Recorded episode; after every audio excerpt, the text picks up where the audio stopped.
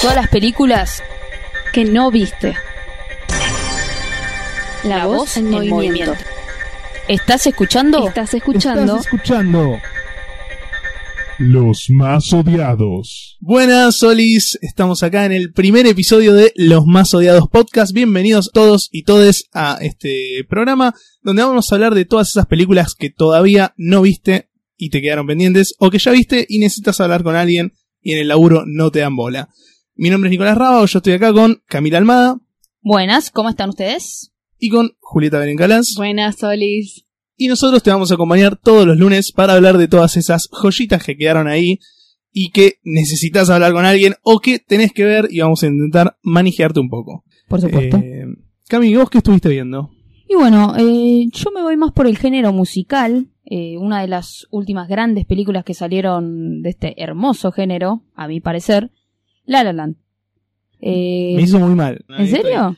La verdad que me hizo muy mal. Es, muy, tri- es muy de- triste, muy triste. No es tan triste. Para mí no es tan No triste. es tan triste, pero tal vez porque los musicales no nos tienen acostumbrados a ese tipo de finales. A la tristeza. O, o claro, porque los musicales tienen esa tendencia de ser más alegres, es- al ser todo cantado. Y de última, si es triste, incluso la canción puede sonar eh, un poco más alegre, entonces uno no se da cuenta y queda, pasa disimuladamente. También nos damos cuenta de que los finales suelen terminar y ser felices, entonces Sobre todo en Hollywood, ¿no? sobre todo en Hollywood. Pero esto tiene más que ver con los sueños y cómo, cómo van en la vida, ¿no? Eh, vamos a hablar un poco de tal vez la trama, de, bueno, por supuesto sus protagonistas, pero empezamos con que le escribió y le dirigió Damien Chazelle, Genio, genio tremendo. El director de Whiplash. el Para- director para de Whiplash, que, Que ya de por sí era una obra maestra, ¿no? Claro, que él había conseguido con Whiplash eh, que le aprobaran el corto que había hecho de como 10-15 minutos, me parece, eh, y con eso consiguió que se haga la película, le consiguieron a los actores, y bueno, en este caso le escribió y le dirigió, al igual que con Whiplash, protagonizada por Emma Stone, quien hace de Mia Dolan, Hay que aplaudirle de pie a mi Stone Sí. en, en Increíble, esta la película. actuación la A Emma rompe Stone. toda. La rompe, sí, sí, la sí. rompe toda.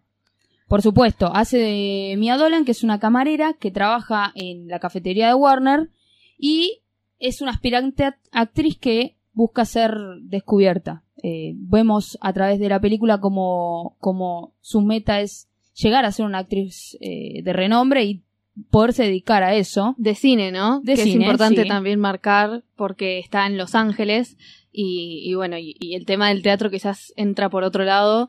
Tiene Después, una más pequeña, adelante- sí, un- una pequeña incursión, pero más personal Sí, exacto. con el rubro.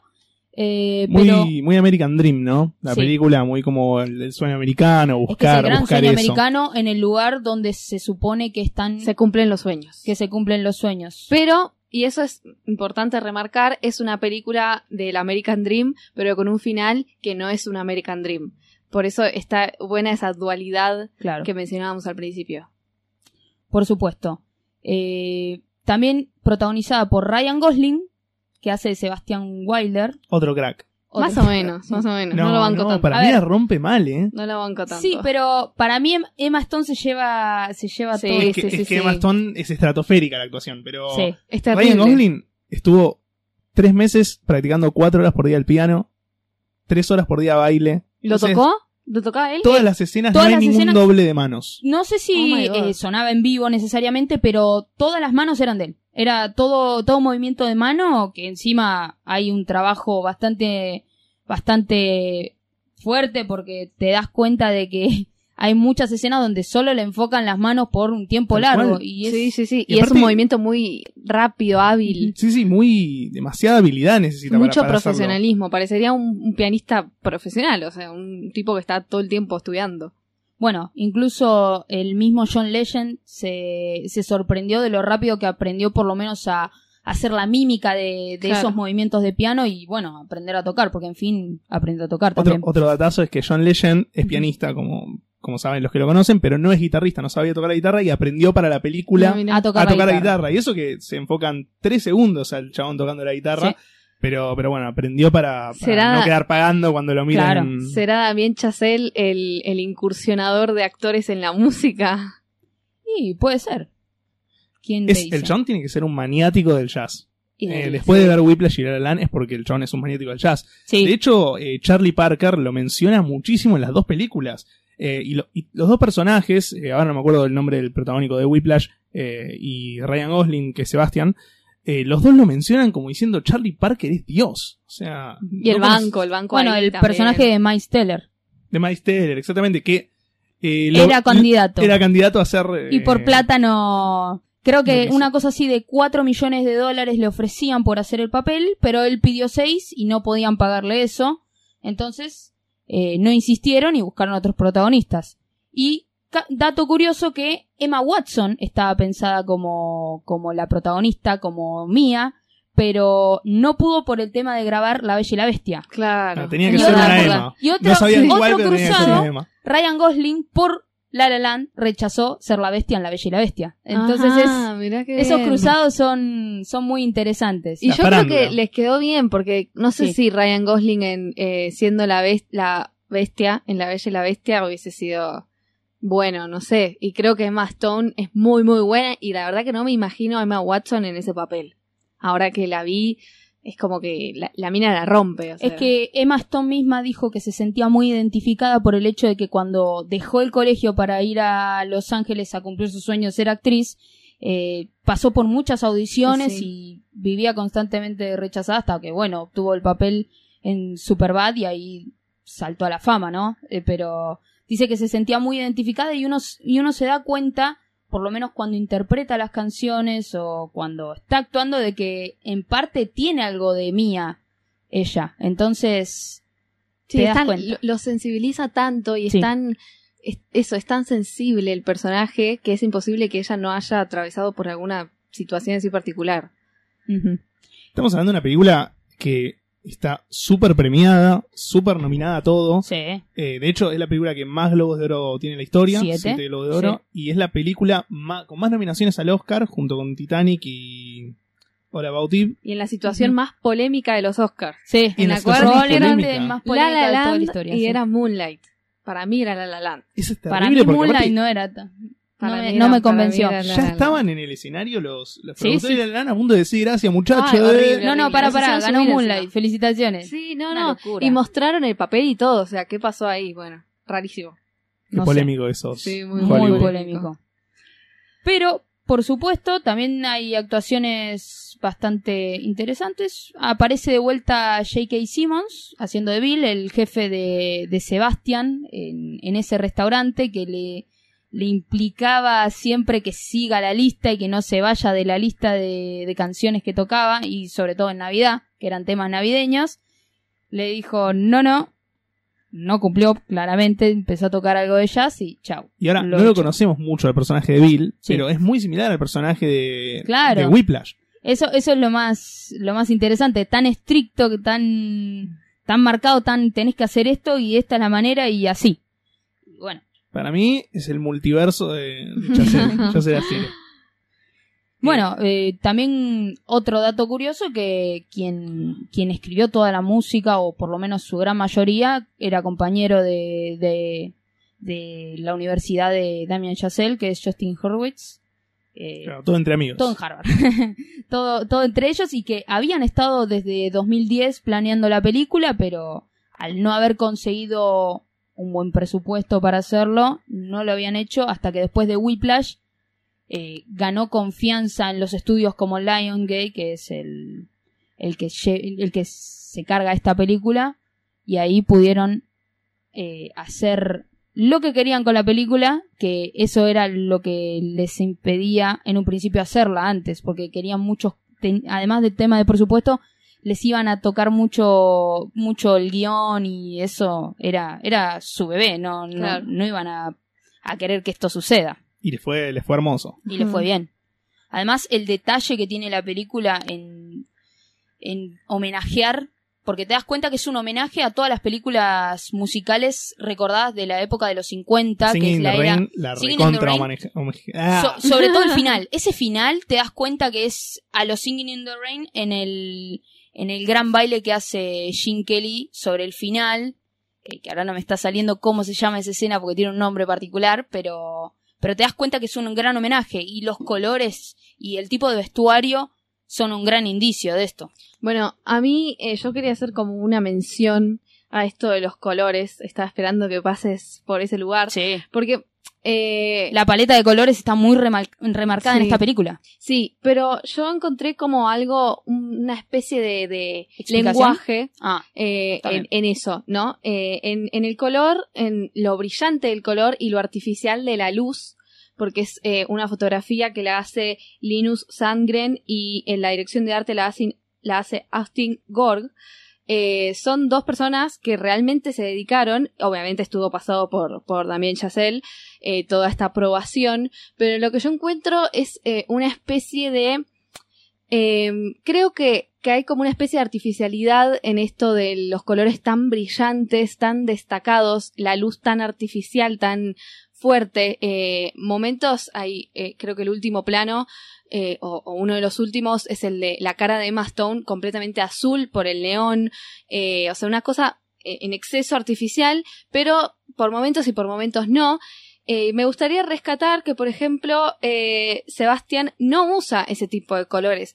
Y, y mi interpretación de eso eh, me parece que apunta a que, a que Los Ángeles y todo ese mundo de cine y toda esa cosa es una parafernalia y una situación tan artificial que decidieron ponerle esos colores brillantes y esa luz tan fuerte eh, para darle esa sensación de, de que es todo artificial. De hecho, hasta, hasta el personaje de Mia usa mucha esa ropa, esa ropa brillante, por momentos, por momentos no, entonces como que denota que quizás ella quiere pertenecer ahí, pero todavía no lo logra.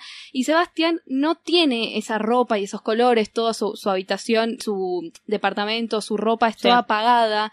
Entonces eso denotaría lo contrario, justamente lo único quizás eh, que no es artificial en la vida de Mía sería Sebastián, por ejemplo. No sé, es una como algo que se me había ocurrido en base a que es un mundo artificial. Los Ángeles es una ciudad artificial, o sea, están todo el tiempo montando escenas, están todo el tiempo haciendo cosas para otros y creo que justamente está diferenciado Sebastián, incluso hasta en el tipo de auto que tiene él. sí, él tiene eh, un auto descapotable más clásico. más clásico y ella, y ella una cosa más moderna, más adecuada a, la, a Los Ángeles. Sí, Entonces un hay como una dualidad que incluso el hecho nos, o sea, incluso nos hace pensar que quizás eh, son sus propias características las que no los hacen, bueno, las que lo llevan a ese final, digamos. Es muy, muy interesante esto que decís de los colores. Eh, y también creo que también va por el lado de eso de, de que decís de lo artificial del principio. Es como que es, es una droga para los ojos. Es, es realmente muy lindo y te llama mucho la atención de golpe.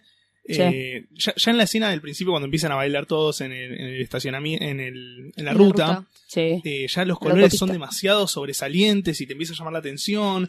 Al rato la vemos a Emma Stone que está llorando, pero no te da tristeza porque el azul es tan fuerte que, que no te permite estar triste, te permite, sino estar concentrado viendo la película de, de lo que estás viendo. Y Eh, cada audición de ella tiene un color distinto también en un momento. eh, y creo que también esta sensación de artificialidad de los colores tiene que ver con que el género musical tiende a la artificialidad. Es algo que el espectador eh, no vive. Entonces lo toma como algo por fuera de, lo, de la regla, digamos. El hecho de que se pongan a bailar y a coreografiar eh, de la nada es algo que normalmente no pasa. Entonces es como que creo que va de la mano y lo más genuino, al fin y al cabo, son el personaje de Ryan Gosling y la historia en sí. Es como eso es lo único genuino que destaca justamente y la hace tan profunda. Qué, qué linda que es la escena icónica del, del póster, cuando se ponen a bailar Emma Stone y Ryan Gosling, casi cuando se conocen prácticamente. Sí. Un poquito más, más adelante. Y lo que llevó a realizarla, ¿no? El rodaje de esa. Es un plano secuencia de, no sé, serán seis minutos de Eh, ellos dos Eran bailando. seis minutos que tuvieron que repetir como cinco veces Sí. y tenían media hora para tener ese atardecer como querían, porque por supuesto ese atardecer Claro, es se- natural, se entonces eh, no había un, un trabajo de, de, de postproducción donde le hacían algo, un trabajo al cielo y eso, no, Pero aparte, eso es todo natural. Me encantó mucho que, que vos decís, bueno, hay una coreo de baile y ellos la, la practicaron 10 millones de veces, le sale perfecto, buenísimo. Pero la coreo en el medio tiene cosas como, por ejemplo, Stone cambiándose los zapatos, Sí. o cuando se cambian de banco, que son cosas no convencionales. Y lo tuvieron que hacer todo y lo tuvieron que hacer en el medio de bailes y lo tuvieron que hacer todo bien de una. Y, y la verdad que está buenísimo. Es algo, es algo que no, no pasa desapercibido. Lo ves y decís, esto está muy bueno.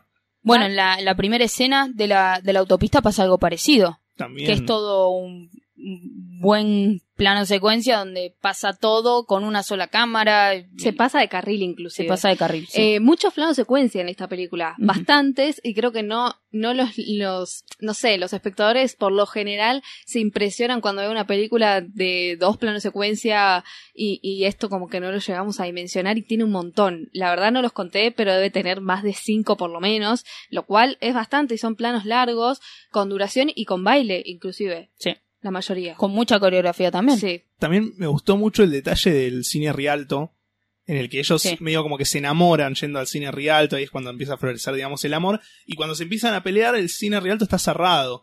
Eh, y después nos muestran cuando ya se pelearon del todo, pasan por la puerta del cine Rialto y ya no existe el cine Rialto. Entonces es medio como ese simbolismo de que el cine Rialto era su, su, su, Su relación. Sí, sí, Eh, sí. eso- esos detalles que tiene la película y tiene varios detalles así, eh, están, están muy buenos, la verdad. Eh, me parece que, que sumaron mucho. Sí, tiene un nivel de lenguaje muy interesante eh, que creo que está un poco supeditado al hecho de que es un musical, porque por lo general la gente lo menosprecia al Sí. hecho del musical. eh, y creo que justamente lo que hizo este director fue reivindicar el género con esta película diciendo, bueno, sí, es un musical, pero yo te puedo meter todo esto que vos no te das cuenta, pero si te pones a pensar, es un montón. Y está buenísimo. A mí me pasa lo mismo. eh, yo creo que esta película es el ejemplo de por qué los musicales son buenos en realidad. Porque hay muchos que dicen, no, musical no me va, que de repente se pongan a cantar, eso no... Pero a ver, ¿vos te sentaste a ver un musical? Si te sentaste a ver un musical bueno, lo, lo pasás como si nada.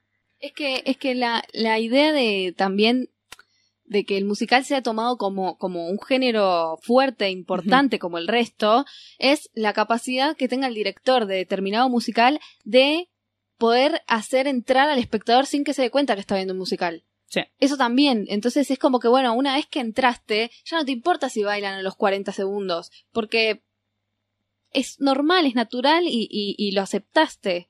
Digamos, lo mismo que pasa con una película de zombies. O sea, para el caso, vámonos a ciencia ficción y sería como lo mismo. Ahora, tiene un, tiene un cierto repudio el género musical en cuestión de.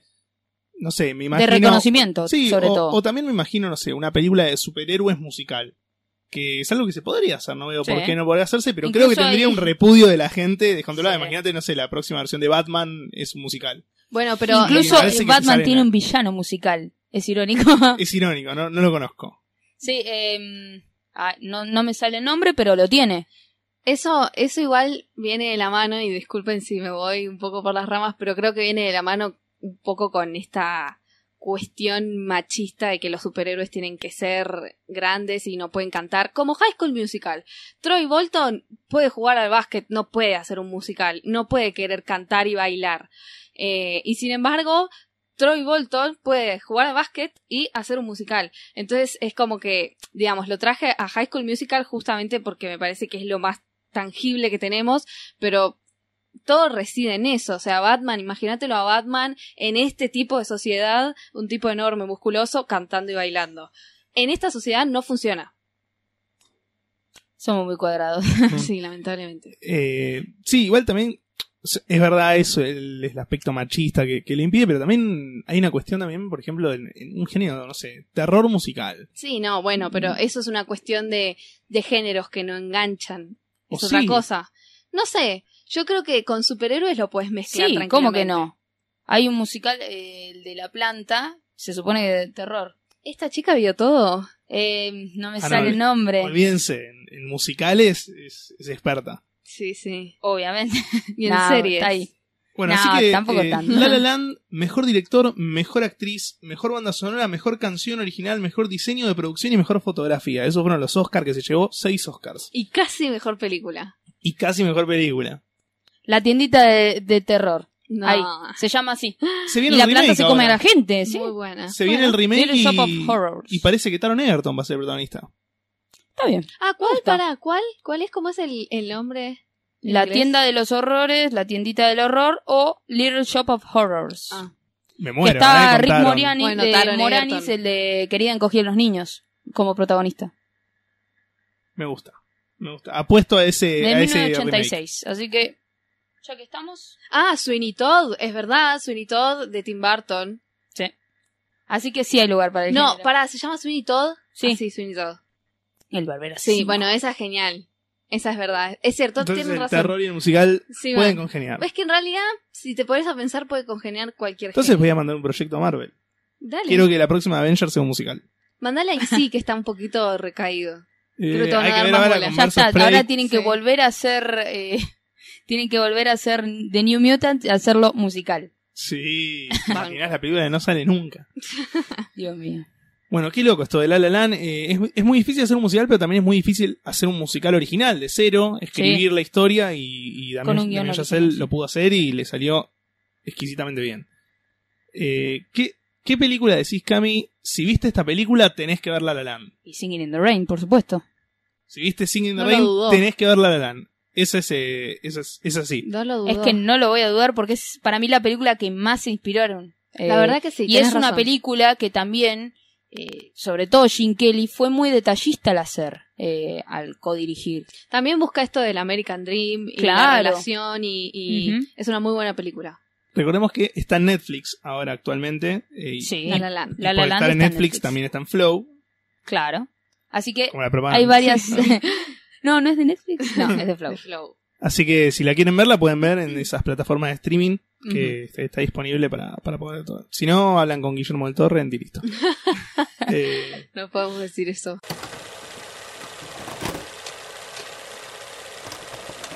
¿Qué estuve viendo yo? Yo estuve viendo The Warriors. La película es de 1979. Eh, es, una, es una película de culto, me parece, porque es una película que no fue un blockbuster, no fue algo reconocido, pero sin embargo se hizo muy masiva, es muy conocida.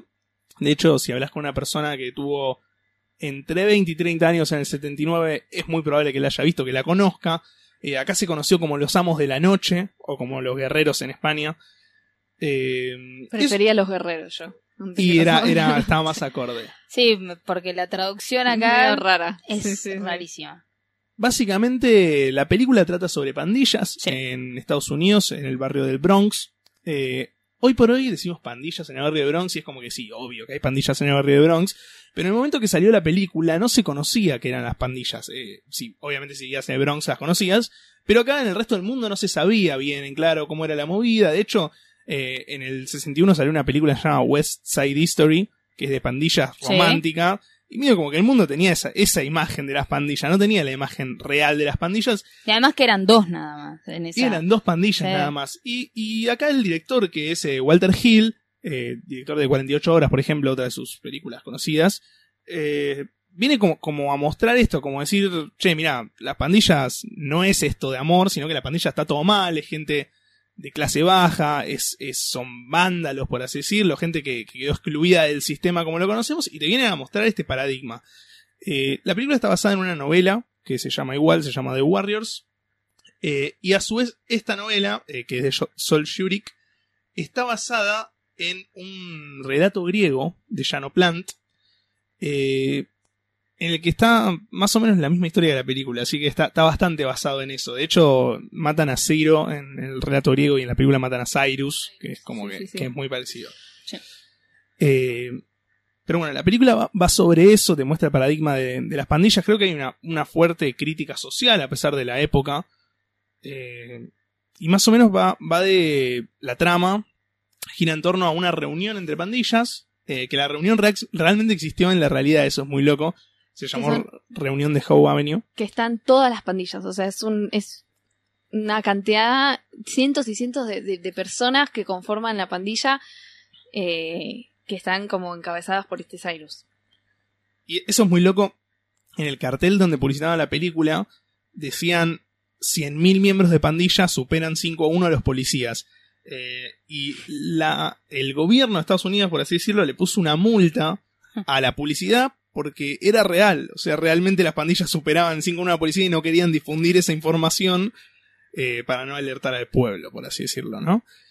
Eh, pero bueno, la película va de eso, son dos pandillas, es una pandilla de Warriors eh, a la que asiste a esta reunión, matan a Cyrus, que es el, es, es como el capo de todas las pandillas de toda la ciudad, y un loquito que se llamó Luther se le ocurre decir, che, fueron los Warriors, fueron los Warriors, Porque y- lo, lo vieron. porque lo vieron, y se ponen a perseguir a los Warriors, que no son los que mataron claramente a Cyrus, son los buenos de Warriors.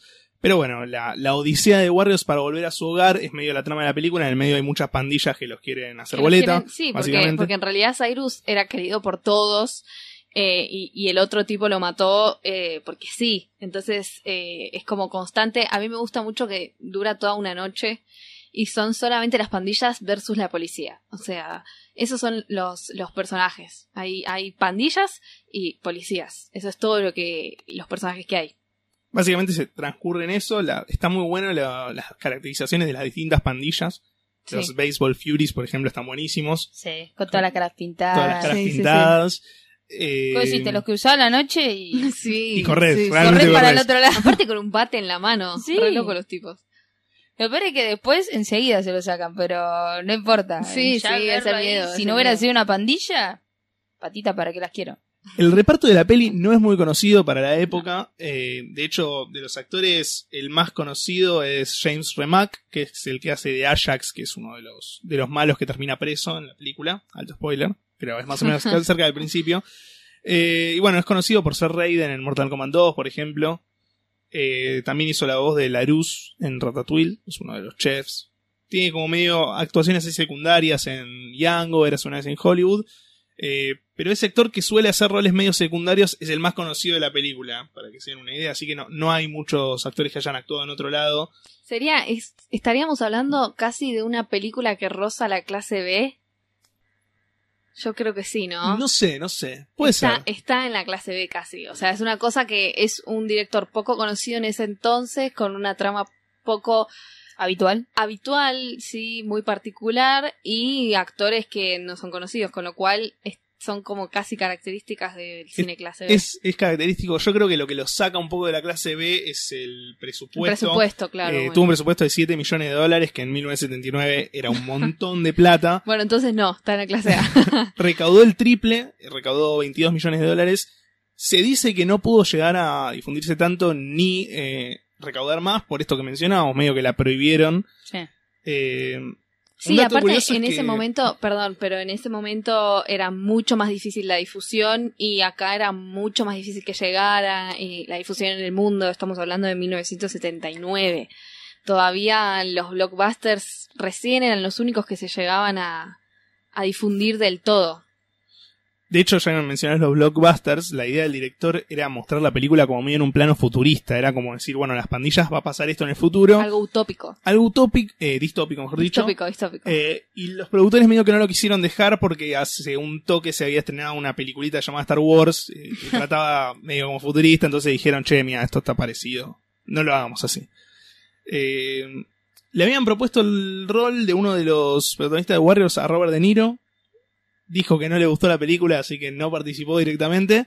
Pero tenían como el presupuesto como para ir a buscar a alguien más de renombre. Bueno, a Robert De Niro mal no le fue igualmente, o sea, no es que perdió la oportunidad de su vida. No, viste, después estuvo en El Padrino. Sí, sí. un papeles chiquitos. antes. Sí. Otro datazo que tengo acá, hashtag datazo, es que el director quería mostrar eh, como, como medio la, la exclusión y el racismo que había en Estados Unidos y quería que todos los personajes de la película fueran negros. Eh, pero justamente por este tema del racismo, medio que los productores dijeron, che, pero no va a vender tanto si ponemos a todos personajes negros, entonces no lo dejaron y medio como que quedó ahí. Eh, hubo un par de negros en los Warriors que creo que quieren dar ese mensaje, Sí. pero de hecho ni siquiera el, el protagonista de la película. No Eh. tienen tanto protagonismo ni siquiera. Los negros, digamos. Sí, eh, hay un Warriors. mensaje muy fuerte, porque si te fijas, el líder de The Warriors, que es el primero que muere, es un negro. Sí, es verdad. Y bueno, Sí. ¿y Cyrus no era negro también? Cyrus era negro también. Hasta ahí era como café con leche. Y aparte es un, es un mensaje recontra fuerte y doloroso de que matan al, al líder y al primero que culpan es al negro. Y sí. Sí. Y que justamente quien lo culpa, un blanco. Y me estás dando el pie para mencionar esto que les contaba hace un rato fuera de aire.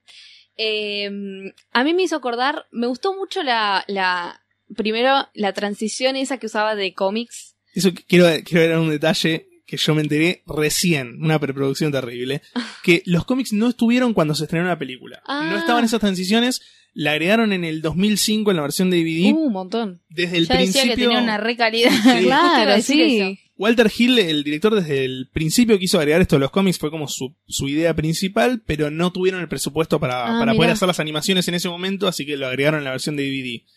Eh, si, la, si la ven por internet, creo que está, un amigo me contó, eh, la van a ver con los cómics porque no se encuentra la versión sin cómics o, la versión real del montaje La como se estrenó. claro, claro. Me hizo acordar a una película que salió justo, justo 10 años después. eh, y la verdad que ahora que me decís lo de, lo de que Walter Hill quería a todos negros, me estás dando el dato que necesitaba para que me cierre el círculo. Porque 10 años después, exactamente en 1989, Spike Lee saca eh, Do the Right Things, Do the Right Thing o Haz lo Correcto. Y hay dos cositas que a mí me llamaron la atención. Ahora me llamaron tres, por esto que me decís de que eh, Walter Hill quería a todos negros como una crítica al racismo. Estamos hablando de Spike Lee, la persona que eh, produjo, si no, si mal no recuerdo, eh, el Ku Klux Black Klansman. Black Klansman. Eh, sí, películas que están, eh, que, que todo el tiempo están hablando de racismo. Y bueno, y hizo esta película Do the Right Thing eh, eh, también en el- un barrio muy bajo de Nueva York. Datos, datos comparativos con The Warriors. The Warriors pasa en toda una noche. Do the Right Thing pasa en todo un día. Eh, utiliza esto para y, un día de verano, utiliza mucho el calor, es una película que recomiendo mucho. Eh, y bueno, y transcurre durante todo un día en este barrio. Eh, a diferencia de Warriors que transcurre durante la noche. También eh, me llamó la atención que Do the Right Thing tiene eh, una especie de peleas étnicas. Es un barrio de negros en Nueva York en el cual comercian solamente los que, los que podemos ver como espectadores. Los comerciantes son blancos, italianos y chinos. Entonces hay unas peleas étnicas constantes, ¿sí? si bien no hay pandillas propiamente dichas, está este barrio de negros contra este grupo de blancos que quieren venir a comerciar y hacer como una diferencia. Y lo que más me llamó la atención de la referencia, que me parece que Spike Lee habrá buscado eso, es que en The Warriors hay una mujer, eh, también negra, que mm, va relatando los hechos como si estuviera en una radio. Y en Do Right Thing, casualmente, Samuel Lee Jackson es quien eh, desde una radio relata los hechos de eh, que pasan durante el día. Entonces yo creo que ahí Spike Lee quiso hacer una especie de homenaje, sobre todo siento que, que, que son 10 años después, eligió también a una persona negra, eh, en este caso porque bueno, es un barrio negro, tiene como una, una connotación muy importante el tema del, del racismo, eh, eligió a una persona que, que, que un conductor de radio que narre los hechos, así como Walter Hill eligió a una mujer que narre los hechos de las pandillas. Eso me pareció como lo, lo que más me pareció el paralelismo y la verdad que lo que vos me dijiste de que quería que todos fueran negros, ahora no me sorprendería, habría que buscarlo, pero que Spike Lee no sea un gran admirador de Walter Hill, porque realmente si, si es lo que quería es como que le cumplió el sueño en otra película, digamos. Sí, de hecho, por lo que mencionas, yo no vi la película de Spike Lee, ahora que me la mencionaste la voy a ver, pero puede ser que, que tenga mucha influencia de Warrior, sobre todo habiendo salido en tan poco tiempo después, es bastante probable que, que haya estado medio en auge el tema. Eh, una crítica que tengo para la película, no sé si es una crítica del todo, es que personalmente no siento que se haya tratado del todo el tema de la mujer. Eh, creo que está tratado de una forma bastante tibia. Es como que te presentan al personaje femenino y el personaje femenino trata de decir no me cuides porque yo lo puedo hacer yo sola. Entonces como que tiene ese costado de mostrar a la mujer un poco empoderada, pero no llega a mostrarla del todo. Es como que es medio raro el rol de Mercy en Sí. la película. Es para la época, pero ojo al piojo, porque hay una pandilla exclusivamente de mujeres, que no solo es exclusivamente de mujeres, sino que agarran y se ponen a los tiros. O sea que, eh, o sea, para ese momento eso ya era un montón. Un montonazo. Que de hecho, no recuerdo bien, pero creo que es la única pandilla de la ciudad que Sí. tiene armas. Eh, sí, pero porque todos los demás, que eran todos hombres, habían ido, se les había pedido eh, que, que fueran desarmados a la reunión esta con Cyrus, y ellas no estaban en esa reunión, estaban en su... Del ISIS. Delicis. el nombre de la, de la Exactamente, pandilla de Delicis. Ujú. Y eso, yo venía pensando en eso justamente, en eso que vos decías del, del rol femenino, pero justo llegó esa pandilla de mujeres y la verdad que se pusieron todas a los tiros y, y eso como que me pareció Claro. un montón. Yo siento personalmente que, que estuvo la intención. Es como que noto la intención de decir, bueno, vamos a mostrar un costado un poquito feminista, eh, pero Era no lo llegaron a, a poner del todo la idea que tenían. Era muy complicado también en el 79 pelear contra eso. Aparte de las películas de acción en ese momento es como que tenían que ser hombres. Sí, sí. Eh, otro datazo que tengo acá, hashtag datazo nuevamente, es que la película la filmaron en el Bronx realmente, eh, en una zona de pandillas realmente, y todos los actores tenían por contrato que no podían salir del set con la ropa de las pandillas porque podían Se ser agredi- agredidos por otras pandillas. Ah. Eh, de hecho, hay, hay una pandilla en la vida real que se llama The Mugglers, eh, que fueron contratados 500 dólares por día para, para cuidar la zona y cuidar el set de Ah. los otros pandilleros. Me muero. Aparte 500 dólares por día en ese momento. O sea, Con razón no pudieron hacerlo del cómic. Se le fue, se le fue ahí el presupuesto. claro. Eh, bueno, para los que mm, los que estén más como en nuestra generación, que tengan de 30 años para abajo, calculo, eh, habrán conocido el juego de Warriors para PlayStation 2. eh, lo hizo Rockstar Games. Es, eh, es muy parecido a un GTA, por así decirlo, es de la misma empresa. Es un beat'em up, se puede jugar a dos jugadores, por eso fue bastante conocido. Y el juego está muy bueno porque la película arranca con The Warriors yendo a la reunión de Cyrus y medio como que te meten en contexto ahí. Eh, y te comentan que Rembrandt es un integrante nuevo, pero como que no le da mucha bola al tema. Bueno, el videojuego arranca cuando Rembrandt se une a The Warriors, o sea, arranca antes de la película. Eh, y te cuenta un poco más los detalles de, cómo es esa reunión, cómo es la vida de The Warriors en Coney Island. Eh, y después, obviamente, llega el momento que, van a la reunión, matan a Cleon y pasa lo que tiene que pasar. Pero el juego también lo recomiendo, está muy bueno. Es un juego que salió para PlayStation 2. Eh, me dijeron que se puede descargar un emulador y jugarlo en la compu gratis. No sé si es real, pero me dijeron eso. Si alguien lo quiere probar. Eh, Siempre los amigos. Igual que la película. No sé, Claro, si, sí, no sé sí. si es verdad que buscas en Google The Warrior subtitulado online y aparece, pero dicen que sí. Yo no voy a negar que la tuve que ver en español. No, me No. gustó. No me gustó. No, eso no la tenés que hacer nunca, Cami. No la conseguí de otra forma. O sea, viste Los Amos de la Noche, ¿no viste 2? Sí, por desgracia sí. Oh my god. Nos Me hubieras matar, dicho. eh. Nos hubieras dicho y nuestro amigo te pasaba el link. Claro. Eh. Durísimo. Durísimo. Sí, obvio. No me quiero ni imaginar los diálogos. No, No, no, te no. los imagines porque es espantoso. Listo. No me los imagino.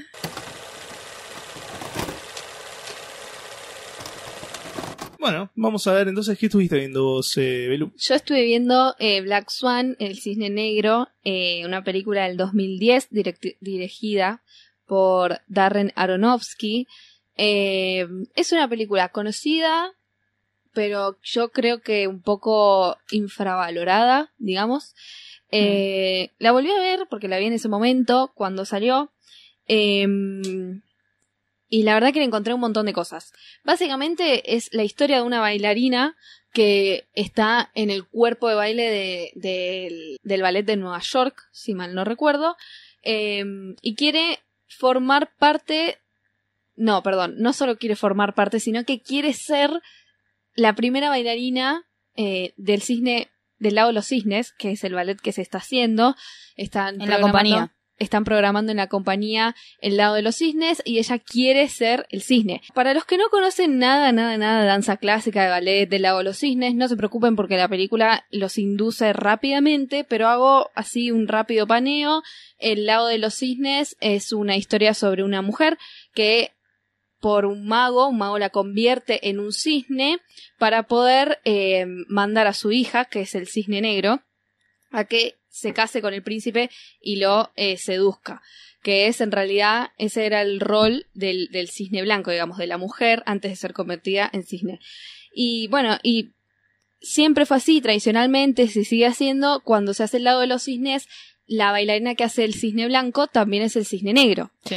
Entonces tiene, es muy interesante cómo eh, acto a acto van cambiando eh, los trajes, los peinados y los maquillajes de acto a acto. Y bueno, y es la misma bailarina la que interpreta ambos papeles, con lo cual es algo como muy difícil y es, si no uno de los papeles más añorados por todas las bailarinas del mundo, está muy cerca de serlo porque realmente eh, es El lago de los cisnes y El cascanueces son los dos ballets más renombrados de la danza clásica. Eh, constantemente en esta película y lo que más me llamó la atención es el nivel del lenguaje audiovisual que hay. Hay una, hay todo el tiempo una idea de, de, la, de la dualidad, de los dobles, los opuestos, los, eh, la mujer que es justamente acompaña a esta idea de que el cisne blanco es muy delicado y muy eh, dulce y el cisne negro es seductor, es este sexy, es como todo lo contrario al cisne blanco. Entonces, eh, justamente lo que, lo que mencionaba es que la bailarina que interprete a los cisnes tiene que poder interpretar ambas características, ¿no? El cisne blanco y el cisne negro, y lo, y lo dulce y lo sensual y lo atrevido. Eh, Sí, lo sensible y tal vez la rudeza Sí, y lo duro y lo... no La sé. antítesis, la antítesis, Eh, antítesis exacta- de los roles. exactamente la antítesis. Por eso eh, es tan difícil conseguir también el, sí. el papel. Exactamente. Y, y bueno, y todo el tiempo está marcando esta, esta dualidad que ya de por sí está marcada por el ballet, ¿no? Que, que con esta, con esta historia de que es el cisne blanco y el cisne negro, pero Darren Aronofsky lo que hace es marcarlo también a nivel cinematográfico.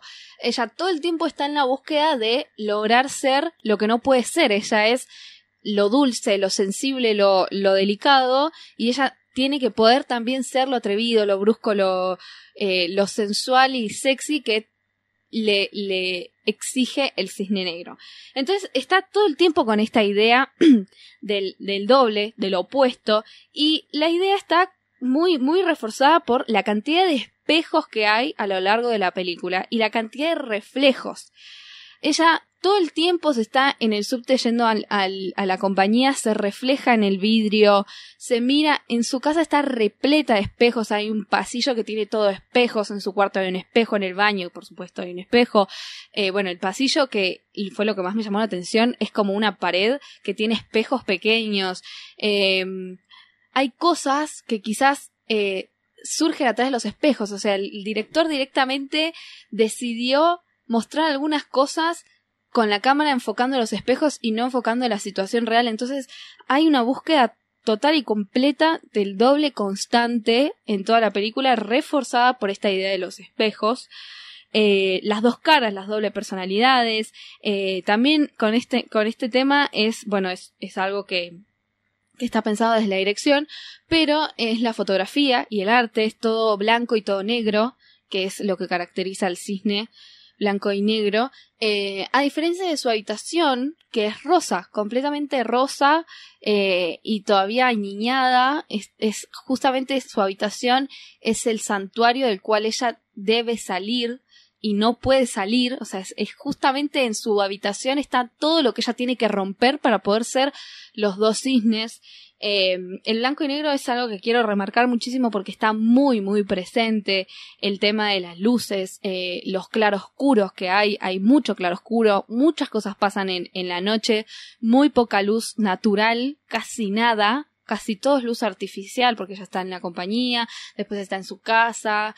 Bueno, hay una, hay una cuestión también con las caras, ¿no? Ella, ella se ve en los demás. Eh, llegando al final de la película, a medida que va avanzando esta trama de la dualidad, ella empieza a ver su rostro en los demás personajes, eh, que sigue reforzando la idea del, del doble. Eh, después hay una cuestión con la transformación también. Eh, a lo largo de la película van a ir notando que le sale piel de cisne, piel como de, más que de cisne, es como si fuera de gallina, pero bueno, es como un ave. Eh, y, y va con esta transformación todo, ¿no? Que acompaña el arco del personaje que inicia. Eh, muy, es un arco del personaje muy natural, ¿no? Es, es un arco que empieza de determinada manera como una niña, dulce y sensible, y va avanzando de manera tan natural hasta, hasta llegar a ser justamente lo que ella se proponía, que era ser ambos cisnes. Eh, Gran fotografía tiene la película, la Sí. verdad que tiene un trabajo muy pulido. El tema de los espejos también es muy, muy lindo. También un gran cast. Muy, sí, yo me olvidé de mencionar, está interpretado por Natalie Portman Sí. y Vincent Cassel, que es francés. es francés eh, y es el director de la compañía y bueno y hacen un muy muy buen trabajo Natalie Portman hace muy buen trabajo la verdad eh, con esta Incluso creo que se lo hicieron con los papeles más chiquitos, si no me acuerdo mal. Está, por ejemplo, Winona Ryder, que, Sí, sí. que vuelve y hace de la actriz que se está... Actriz, De la bailarina que se está retirando. Beth. retirando. Sí, sí, Beth. Eh, la verdad que es una muy buena película con una multiplicidad de lenguaje increíble que, que quizás uno la primera vez que lo ve no lo nota, pero después es eh, cada vez más profundo, ¿no? Este tema de los espejos, yo quiero hacer mucho hincapié en lo de los espejos porque es muy importante. Está constantemente mostrando la dualidad, las dos caras, las dobles personalidades. Es como que la película cinematográficamente quiere ser también el lado de los cisnes. Entonces está eh, muy bueno eso. A mí, la verdad, me pasó algo loco que, que es que yo esta película no la había visto tampoco, como la dan. y la vi después de haber visto Whiplash. eh, y me pareció que tenía una premisa muy parecida, abordada desde dos temáticas distintas. Esta película me parece que es más como que apunta al thriller psicológico y, Whiplash medio como que es un dramón. Eh, pero me parece que, haber visto Whiplash, que en, mi opinión me gustó más, eh, me arruina un poco la experiencia y la originalidad que tenía esta película, que sé que la tuvo por haber salido antes que Whiplash, justamente. No, y aparte que tiene una carga justamente de lenguaje, me parece muy distinta a Whiplash. Whiplash eh, tiene otro enfoque totalmente. Esta película es, eh, El Cisne Negro es muy oscura. Es una película que ju- justamente como decías, al ser un thriller psicológico le, ag- le agrega ese condimento de oscuridad y, perversidad que Whiplash no tiene ni por asomo. Qué lindo eso, Whiplash. ¿eh? Lo mencionamos casi en todo, todo el programa. Esta película, recordemos que eh, estuvo nominada a cinco Oscars, de los cuales solo ganó uno. Estuvo nominada a Mejor Película, a Mejor Director, a Mejor Actriz, que es el que ganó por Natalie Portman. Mejor Fotografía y Mejor Montaje. Eh, esta película es del 2010. Y tiene el dato de que fue la segunda película más rentable del año. Eh, tuvo un presupuesto muy bajo para la época, solamente 13 millones de dólares, y recaudó 430. Eh, solamente superada por El Discurso del Rey, que también tuvo un presupuesto parecido Y ganó como ganadora de- 500. Y fue, fue la ganadora ganadora del, del año, sí. del año, al- a la mejor A mejor película. Y mejor actor. Muy buena también, El Discurso del Rey. Un datazo es que el coreógrafo de la película, tengo el nombre acá, que es eh, Benjamin Millepied, no sé cómo se pronuncia, eh, conoció a Natalie Portman en la película, se pusieron juntos, tuvieron un hijo en el 2011, se casaron en el 2012 eh, y tuvieron otro hijo el año pasado, eh, y es la pareja actual de Natalie Ah, Portman. mira. Los datos de Nico. Los datos, Nico. Y algo muy, muy interesante de la película que yo después lo voy a subir en mi Twitter, eh, es Rabagonic, si me quieren seguir, que es que Darren Aronofsky compró los derechos de Perfect Blue. Es una película japonesa de 1997, el director es Satoshi Kon, en los que robó planos eh, de la película, no es que los robó porque compró los derechos, digamos, eh, y agarró planos y los replicó en esta película y en Requiem for a Dream, también de Aronofsky. En las dos películas hace planos idénticos a Perfect Blue. Eh, se ve que fue una inspiración muy grande para el director porque se tomó el trabajo de comprar los derechos Oh eh, my god. para poder replicarlo, pero Qué polémico, ¿no? sí, pero pero la verdad que me pareció lindo, ¿eh? porque Perfect Blue no me parece una película conocida, la verdad. Y, y al ver la comparación de los planos cuando los estaba viendo, vi que los, los planos de Perfect Blue, por más que fue una película animada, eran muy lindos, estaban muy buenos los planos. Sí, Eh, pero nadie sabe ese dato. Lo estamos contando nosotros. Ese, ese Nico dato. No, no, pero me pareció un lindo homenaje. Yo lo, lo tomé como un homenaje y la verdad me pareció lindo. Después lo voy a subir a las redes para, para el que lo quiera ver. Porque creo que es un dato más, Sí, sí. más visual que, que auditivo. Eh, Hay que mostrarlos. película en Black Swan. Peliculón. A mí me gustó mucho y me parece que es importante que le presten mucha atención porque tiene cositas muy, muy interesantes que no pueden dejar pasar. Ahora, mirala así, viste. Uy, no, no me hagas esto. Yo sabía que me iba a preguntar. No sé, a ver, Cami, ayúdame. Con The Warriors no lo hicimos tampoco. Mirá, si viste bueno, Whiplash. empezá vos. Es que The Warriors es muy difícil. Yo tengo una, una para Black Swan, pero The Warriors no sé, porque no me parece. Do the right thing. Mirá, si viste Bueno, Do the right thing. Mira si viste Eh. Do the Right Thing. La dejamos ahí. Sí, es cierto. La naranja me- mecánica. Sí. Es buena. Pandilla de Nueva York. Ah, sí, También. Pandilla de Nueva York, es verdad. Productor, Luciano Capristi, está como loco. On fire. Yo para Black verdad. Swan voy a proponer, eh, mirala si viste The Room. Eh, quizás no tiene el mismo ¿Cuál? estilo de fotografía, pero me parece que ¿Cuál de Room? The Room, la de Brie Larson con, con el niño. Que no Y recuerdo era, un ¿Y guiño a, a The Room de... Me parece que tiene eso del thriller De 2003. psicológico que va por ese lado, me parece. No me suena tanto. Bueno, No me suena. Pero puede ser si viste algún thriller psicológico y te gustó mucho. como The Room. Pero no, porque, porque en realidad tendría que como que tener algunas de estas como cualidades. El hecho de la transformación y de la dualidad. Porque es un tema muy importante. Muy, muy importante. Bueno, creo que, no sé, me parece muy bastante original la película en ese aspecto también. Sí, es verdad. No sé si... Si, no, si encuentran alguna nos pueden contar. Sí, sí, es verdad. Nos pueden contar. Quedó vacante, quedó vacante el puesto de, de si viste, mirala si viste de Black Swan. Sí. Eso es todo el primer programa de Los Más Odiados Podcast. Esperemos que les hayan gustado. Nos pueden encontrar en nuestras redes sociales, que es Odiados Podcast, tanto el Instagram como el Twitter. Ahí vamos a estar subiendo esto que decía de Perfect Blue y algunos datitos más. Y vamos a estar mencionando un poco de lo que será el próximo programa. Nos vemos la próxima. Nos vemos. Nos vemos. Todas las películas, Que no viste. La, voz en, movimiento. ¿Estás escuchando? Estás escuchando. Estás escuchando Los Más Odiados.